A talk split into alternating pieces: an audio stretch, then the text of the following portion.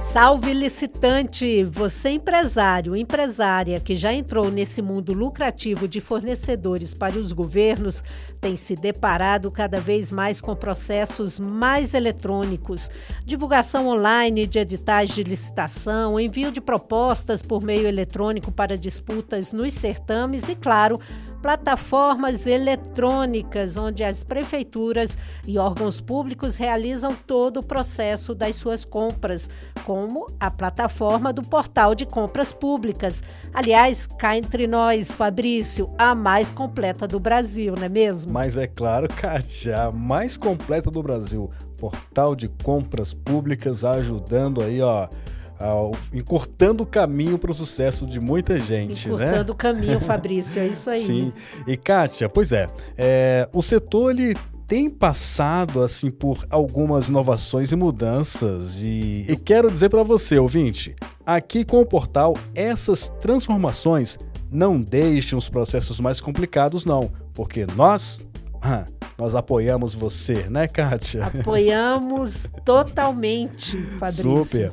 E é exatamente por isso que hoje a gente quer comentar sobre o guia didático sobre contratações públicas que o portal tem disponível para os empresários e empresárias. E quem fala tudo em primeira mão aqui pra gente é ela, a instrutora do portal de compras públicas, Daniele Veríssimo. Pode licitar, o podcast do Portal de Compras Públicas.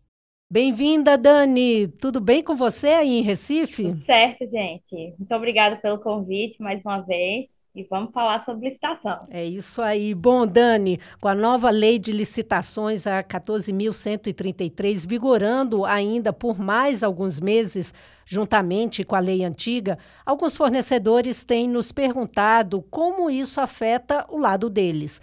O portal está lançando um guia geral sobre licitações para orientar os empresários sobre como ficam as licitações nesse cenário, né? Vamos dar uma palhinha aqui para os nossos ouvintes sobre esse conteúdo, Dani. Para começar, quais são as principais modalidades de certame que temos com a nova lei? Isso, o portal ele trouxe aí uma cartilha para ajudar realmente essa transição, né, entre a antiga e a nova lei.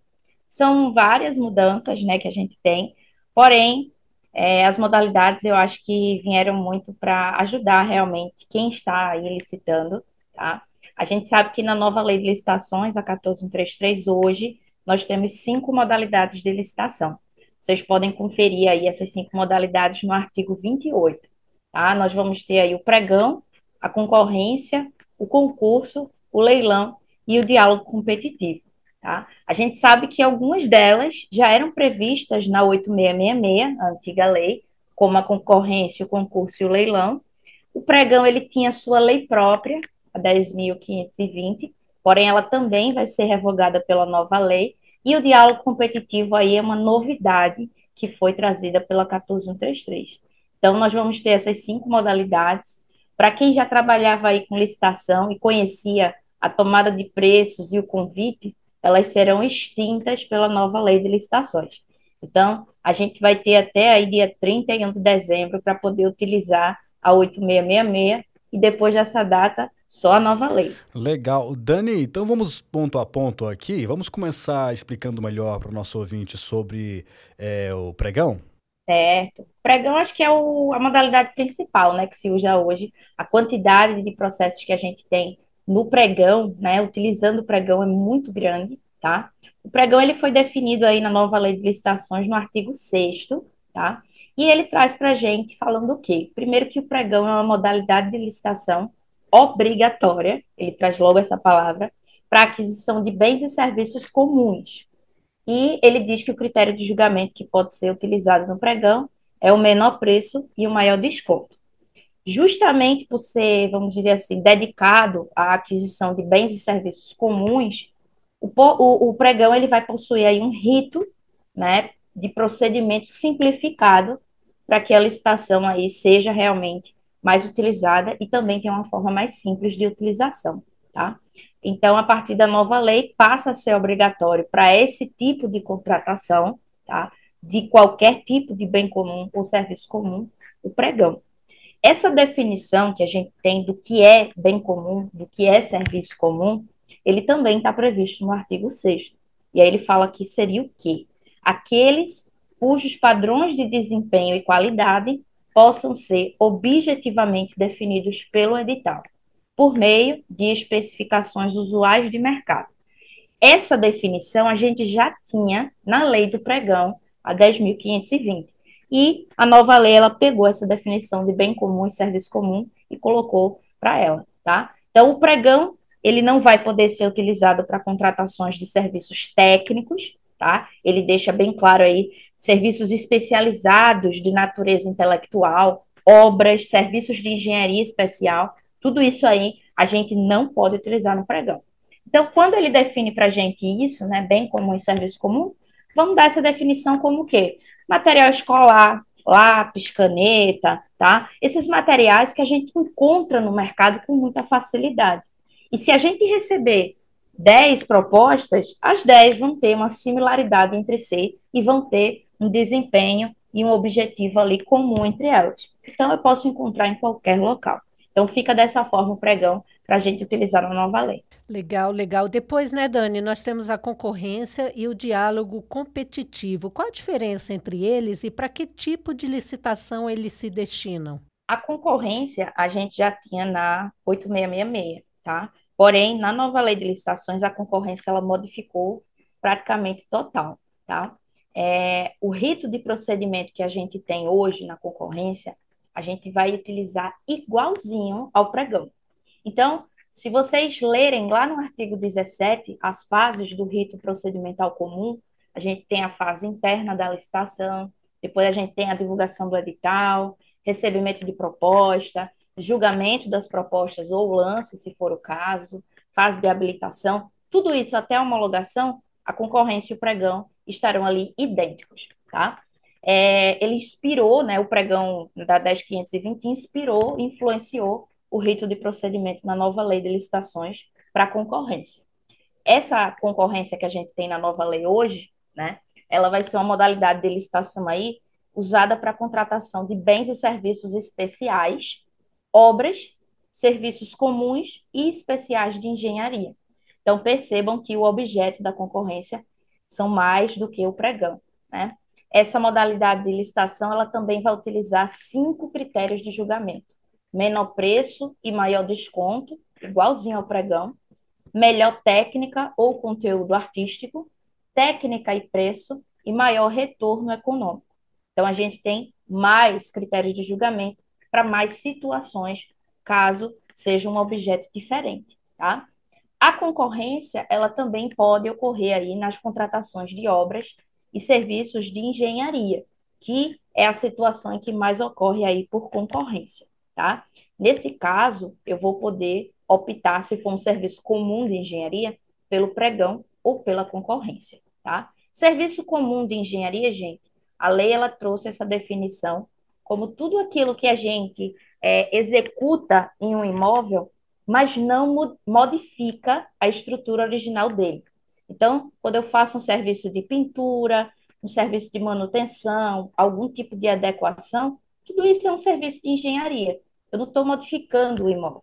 Agora, quando eu modifico a estrutura original dele, né, eu retiro, eu coloco um novo andar, eu retiro uma sala, tudo isso eu estou mexendo na estrutura original do imóvel. Então, isso seria uma obra, tá? E aí, nesse caso, só a concorrência para fazer, tá? Então, na 8666, né, quem, quem já trabalha aí com licitação, sabe que a concorrência tinha seus preços para poder ser utilizado. Na nova lei, a gente não tem mais isso vamos nos importar com o objeto da licitação. Então, dependendo do que seja o objeto, como eu disse para vocês, bem comum, serviço comum, bem especial, serviço especial, ele vai se enquadrar ou no pregão ou na concorrência. Concorrência, vamos relembrar que é obra, bem especial, serviços especiais, que a definição a gente tem quando existe uma alta heterogeneidade de definições, tá? A gente pode enquadrar eles como os materiais hospitalares. Eu não posso simplesmente colocar no meu edital que eu quero comprar luva cirúrgica, tá? Porque eu tenho certeza que vai vir aí vários tipos de proposta totalmente diferentes uma da outra. Então, eu preciso de uma definição muito específica, muito clara, E, obviamente, a gente não encontra luva cirúrgica em qualquer local no mercado como material escolar. Então, eu tenho ali realmente um mercado muito restrito né, de fornecedores. Tá? Então, fica dessa forma a concorrência, o seu rito procedimental igual ao pregão e também os seus objetos aí exclusivos dele. Você também falou né, sobre o diálogo competitivo, né? essa novidade que a gente tem aí na 14133. O diálogo competitivo é uma nova forma de modalidade, né? não veio da 8666, não veio da, do RDC, não veio da lei do pregão.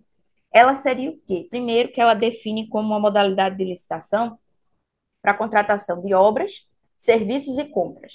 Aí você diz, oxe, é igualzinho aí a concorrência ao pregão, né? Mas calma aí que a gente vai continuar essas definições. A administração pública, nesse caso, ela vai realizar diálogos com os licitantes previamente selecionados e aí ela vai desenvolver uma ou mais alternativas que vão ser aí capazes de atender às necessidades do comprador, tá? Então, os licitantes vão, depois desses diálogos, apresentar uma proposta final para esse momento da competição, tá? Então, a gente pode afirmar o quê? Que o diálogo competitivo é uma modalidade de licitação que deve ser utilizada especialmente para a celebração de contratos de natureza muito complexa. Em que acontece? Que o cenário que a gente tem ali, o objeto que a gente vai utilizar, ele ainda está sem definição.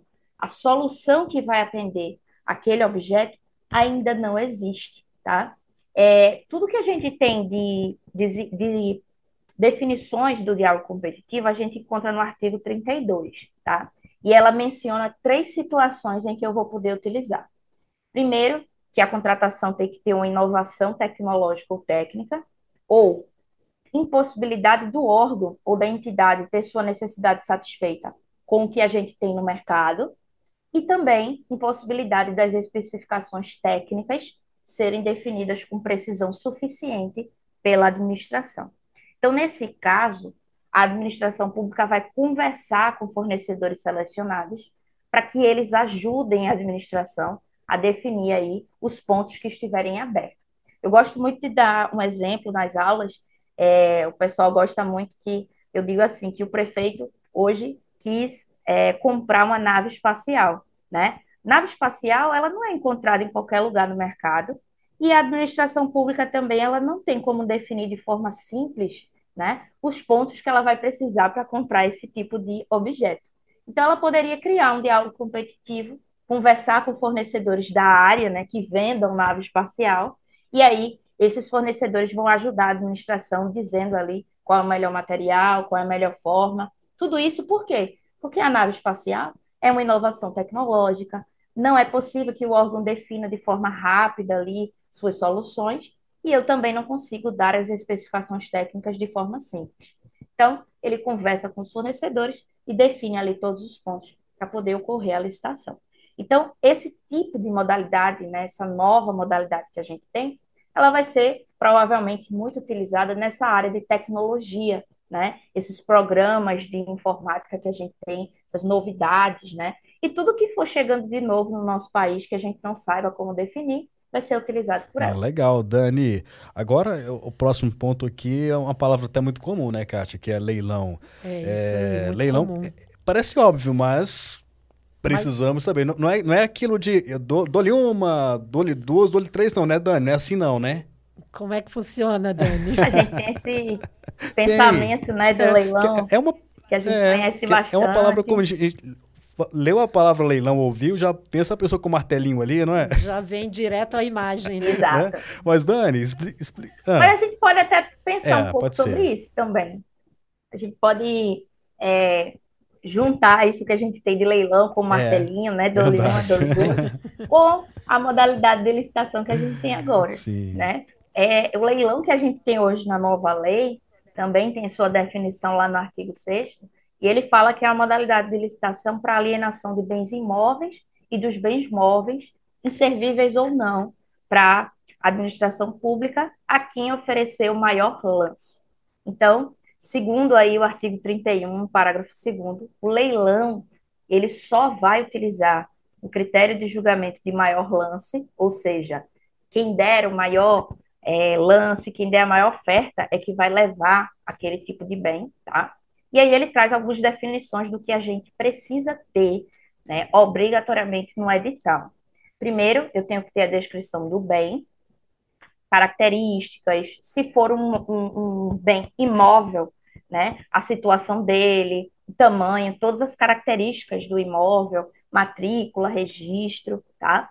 O valor pelo qual o bem foi avaliado, isso é muito importante, porque eu preciso de um preço mínimo para iniciar ali a sessão pública, né, no momento dos lances, condições de pagamento, se for o caso, comissão do leiloeiro designado, tá?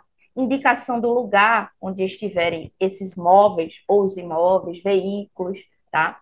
É, qual vai ser né, o site aí que vai ser utilizado para o leilão? Lembrando que o portal de compras públicas é o primeiro aí a ter a modalidade leilão na sua plataforma, tá? E também a gente tem que ter todas as especificações, né, de gravame, pendência, tudo que a gente precisa saber sobre esse bem, tá? Como é que esse leilão vai acontecer?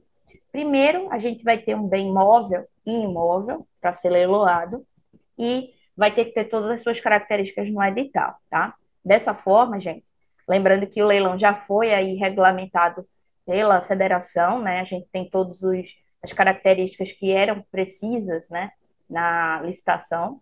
E eu vou colocar ali para iniciar o momento dos lances, quem der mais, né, realmente vai ser o campeão da licitação. Então, os lances vão subindo.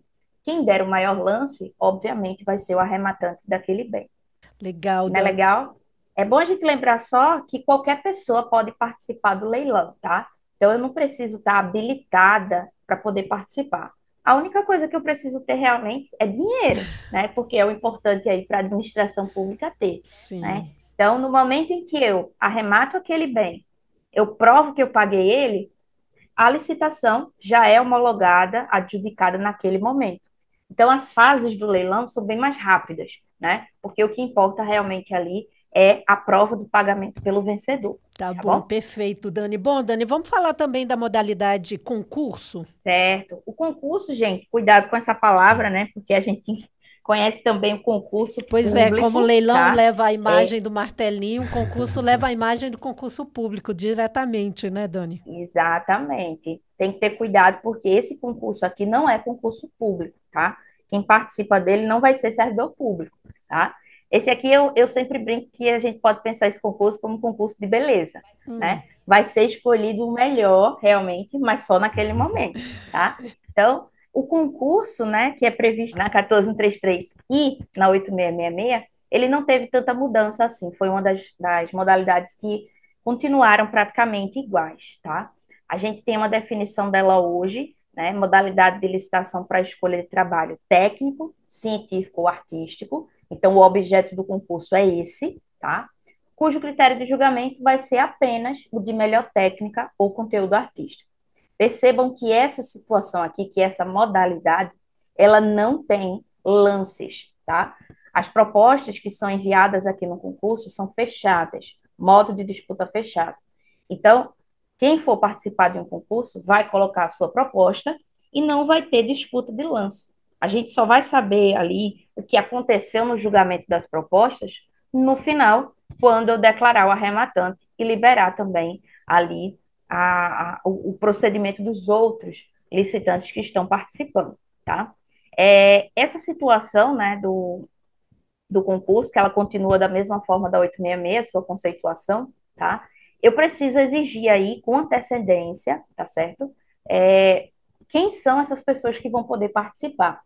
Como a gente está falando de trabalho artístico, técnico, científico, deverão ser pessoas dessa área para poder participar dessas licitações.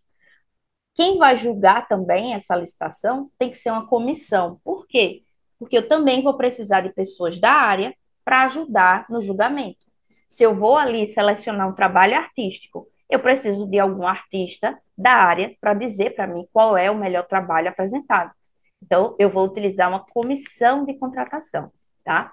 Então, dessa forma, eu vou exigir a qualificação dos participantes, né? Dizer as diretrizes e formas de apresentação do trabalho, tanto técnico ou artístico ou científico, tá? E as condições de realização. Uma coisa muito interessante que as pessoas falam é o quê? Se não tem lance, que, como é que a gente vai receber ali, né, o valor pelo trabalho apresentado? O concurso ele trabalha com o quê? No edital vai ver ali dizendo se eu vou receber como fornecedora, como participante, um prêmio ou uma remuneração. Prêmio é tudo que não seja em dinheiro. Então, uma casa, um carro, uma moto. E remuneração é em dinheiro. Então, a administração pública tem que dizer quem ganhar vai receber ou um prêmio ou uma remuneração. E só um alerta para vocês. O artigo 93 traz para a gente dizendo o quê? Né? Diretamente interligado ao concurso direitos patrimoniais dos participantes do concurso são da administração pública.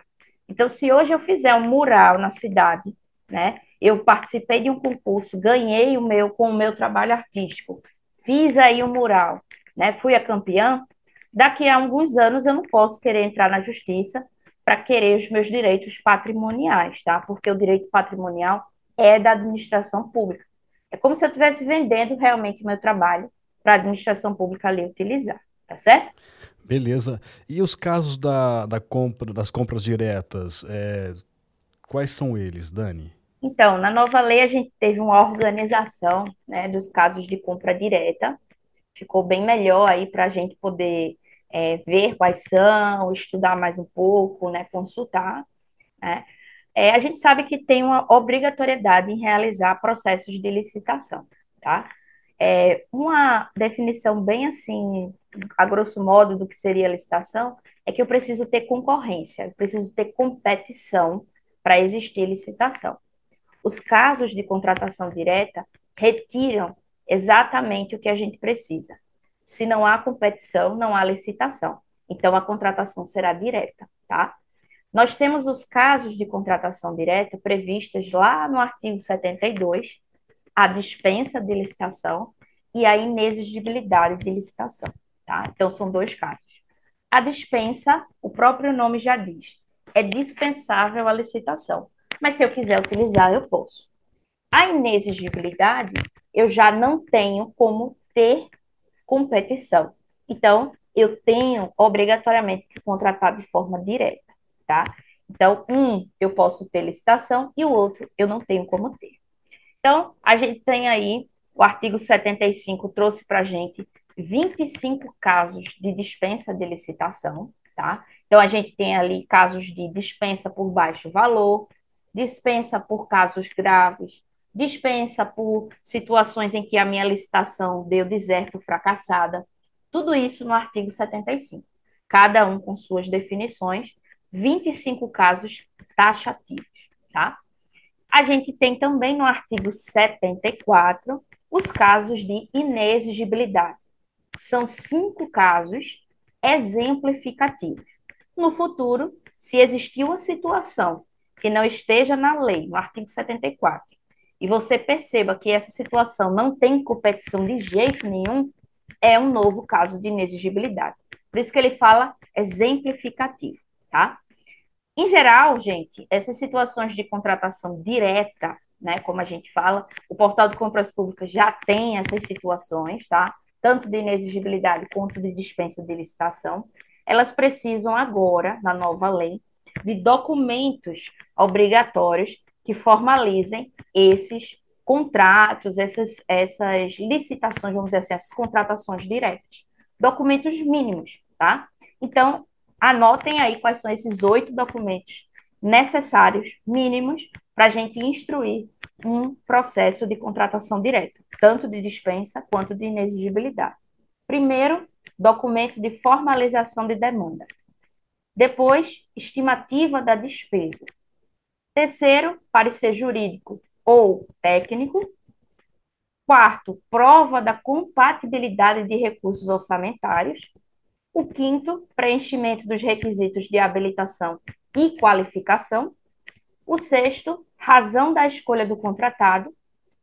Sétimo, justificativa do preço. E, por último, autorização da autoridade competente. Esses oito documentos são os documentos mínimos para a gente instruir um processo de contratação direta, tanto para dispensa quanto para inexigibilidade. Nesse caso, como eu disse a vocês, não existe competição. Então, a contratação é feita de forma direta. E a nova lei fala dos procedimentos auxiliares, como credenciamento, registro de preços. Mudou muito da lei antiga para a nova lei? Vamos falar um pouquinho de cada um deles, Dani? Então, né, na antiga lei de licitações, a gente não tinha essa definição de procedimento auxiliar. Essa, essa junção aí desses instrumentos auxiliares, eles não tinham essa definição. Na nova lei, a gente tem a citação deles no artigo 28 das modalidades, né? A gente tem uma parte ali das modalidades que falam, além das modalidades, existem procedimentos auxiliares no artigo 78, tá? E aí, no artigo 78, ele traz a definição das cinco, né? Desses cinco procedimentos auxiliares existentes na nova lei. Nós temos o credenciamento, que além de ser um procedimento auxiliar, ele também é um caso de inexigibilidade de licitação, tá? Temos a pré-qualificação, o procedimento de manifestação de interesse, sistema de registro de preços e o registro cadastral. Cinco procedimentos para serem utilizados aí, ou junto das modalidades ou substituindo elas, tá? Para a gente dar uma definição rápida de quais são, credenciamento é o processo administrativo de chamamento público, em que a administração pública convoca interessados para prestar serviços ou fornecer bens, tá? Então, o credenciamento é um procedimento administrativo de chamamento público, em que a administração pública convoca interessados em prestar serviços ou fornecer bens. Uma vez preenchidos os requisitos necessários, eles se credenciam no órgão ou na entidade para executar aquele objeto quando forem convocados, tá? E aí temos essa definição no artigo 6 tá? Então, por isso que o credenciamento também é um caso de inexigibilidade, porque eu não tenho competição. Então, todos os credenciados ali que cumprirem os requisitos serão contratados, tá? O próximo que a gente tem é a pré-qualificação. Ela é um procedimento seletivo prévio à licitação, convocado por meio de edital, e ele é destinado a analisar condições de habilitação total ou parcial dos interessados ou até do objeto, tá? Esse, esse procedimento de pré-qualificação, ele pode ser obrigatório nas licitações em que forem ali é, requerido. Então, eu posso ter um pregão e colocar no edital que só vão participar os fornecedores que forem pré-qualificados, tá? Temos também o procedimento de manifestação de interesse, ou conhecido muito como PMI, tá? Esse procedimento auxiliar, ele permite que a administração pública é, solicite né, aos fornecedores ali que conversem com a administração pública, então realizem estudos, investigações, levantamentos, tá? Para ajudar com as questões ali de relevância para a administração. É, é só ter muito cuidado nessa situação do PMI para que ele não se confunda com o diálogo competitivo, porque os dois eu convoco os fornecedores para conversar e ajudarem a administração a definir os pontos que estão ali em aberto. Mas o PMI, se eu conversar com os fornecedores e aquela conversa ali me mostrar que aquele objeto não vai dar certo, a sua contratação, a sua compra, eu posso arquivar o procedimento. O diálogo competitivo não, ele já é a licitação, tá? A gente tem outro também, que é o sistema de registro de preço, ele é o mais utilizado atualmente pelos licitantes, tá? A gente conhece aí as atas de registro de preço, né? Hoje eu posso ter ata de registro de preço criada pelo pregão, pela concorrência e até pela dispensa de licitação também, tá? Então, o sistema de registro de preço, ele é um procedimento que realiza ali, mediante uma contratação direta ou licitação, como eu falei, um registro formal de preços relativo à prestação de um serviço, de uma obra ou até a aquisição de um objeto. Eu crio, nesse caso, uma ata com os objetos e os seus preços, e toda vez que eu precisar dele, eu é, solicito ao fornecedor campeão e ele vai ali prestar aquele serviço ou me trazer aquele objeto. Eu fico com a lista realmente dos campeões e toda vez que eu preciso ali solicitar, eu convoco o fornecedor, tá? O último, como eu disse a vocês, é o sistema de, o sistema de registro cadastral, tá? Esse sistema, ele vai ser exclusivo do PNCP, o Portal Nacional de Contratações Públicas. Temos ele no artigo 87. Os órgãos ou as entidades da administração pública vão utilizar esse sistema de registro cadastral único para o efetivo cadastro unificado de licitantes.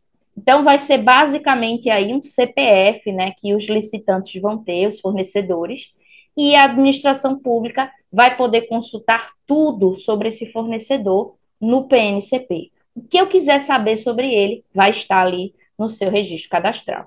Então, eu vou ter esses cinco procedimentos auxiliares para me ajudar nas licitações e poder ter sucesso realmente quando eu realizar uma licitação. Muito bem, a gente está aqui então com o episódio de número 42 do Pode Licitar, né? É Imagina só, Kátia, Dani, já são 42. Muita, muita coisa, né? coisa. Aí dá pra gente entender um pouco da necessidade das pessoas, né? Assim, porque realmente está ajudando muito todas as informações que são colocadas aqui no Pode Licitar. E agora chegou a hora, Dani, que a gente tem que, quando é o ouvinte manda a pergunta, né, aqui para o nosso e-mail, que é imprensa.portaldecompraspublicas.com.br, e quem mandou dessa vez, é, é, Dani e Kátia, foi a Maria Antônia Linhares de Americana, lá do interior de São Paulo. E ela pergunta o seguinte: é, quem nunca vendeu para o governo?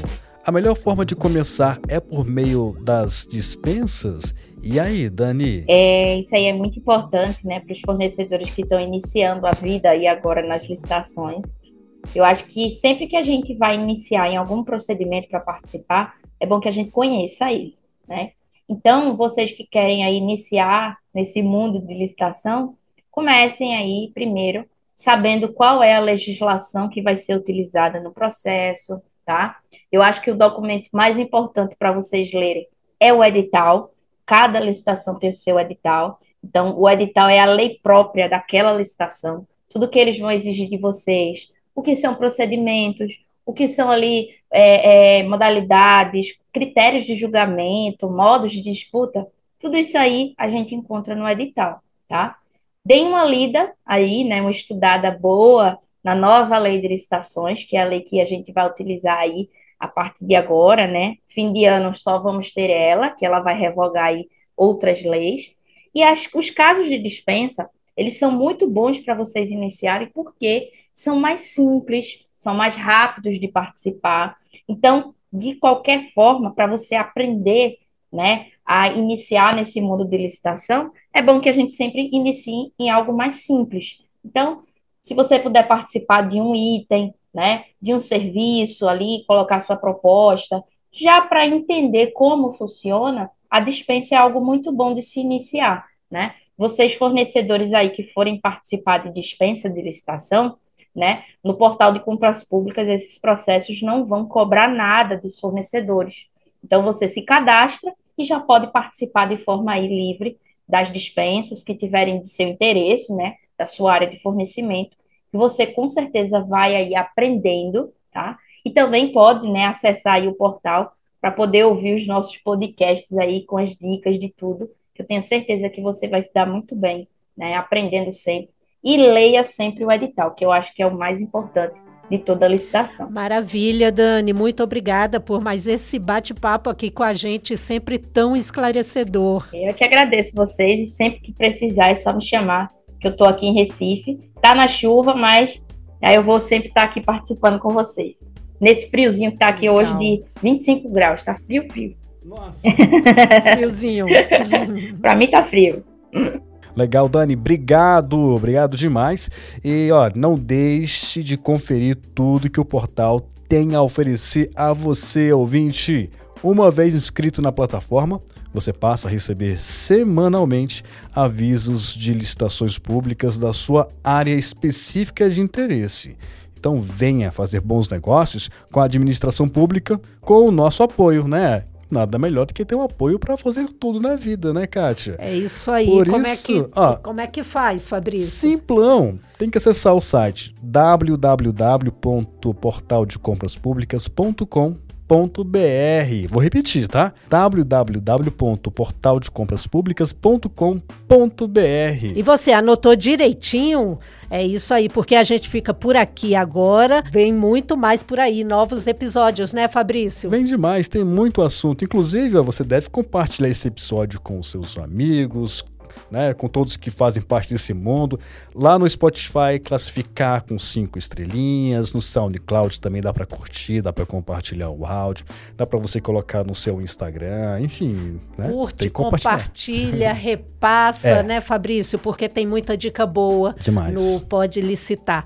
Bom, Fabrício, agora acabou Vambora. mesmo. Até a próxima. Tchau, tchau, tchau ouvinte. Tchau, até mais.